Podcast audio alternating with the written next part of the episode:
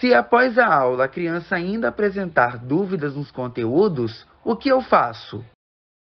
Ficar com dúvidas é um ponto delicado em nossas salas de aula ainda no ensino presencial. No ensino remoto, essa preocupação é redobrada. Vários fatores internos e externos às aulas influenciam no fato do aluno não se manifestar em suas dúvidas. Nós, professores, temos a prática contínua em nossas aulas de perguntar aos pequenos se alguém tem dúvidas, e poucos, muito poucos, utilizam esses momentos. E é nos momentos das atividades pós-aula ou no estudo para os instrumentos avaliativos que essa não aprendizagem se manifesta, deixando os pais irresponsáveis com os cabelos brancos. E a partir daí começam as dúvidas e indagações. O que fazer? Como vou ensinar esse conteúdo para o meu filho? Onde estava o professor que não viu o que ele não sabe? O que meu filho está fazendo nas aulas que não aprendeu isso? As aulas no formato online estão sendo benéficas para ele?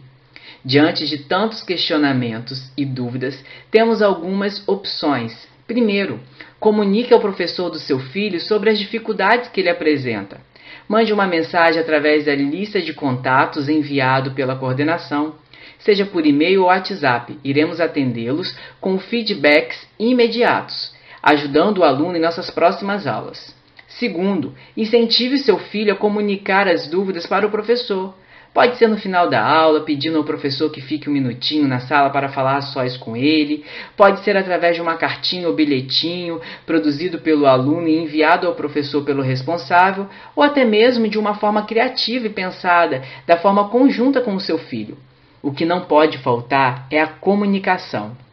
Uma dúvida sobre determinado conteúdo só pode ser explicada e solucionada se comunicada. E por isso, a relação família-escola se faz ainda mais necessária nesse processo. Para ajudar o seu filho nos estudos, contamos com vocês.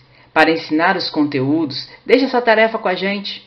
Aqui é o Evaldo Nascimento, professor de História das turmas dos quartos e quintos anos do Ensino Fundamental, anos iniciais, no sétimo áudio da série Pergunte à Coordenação.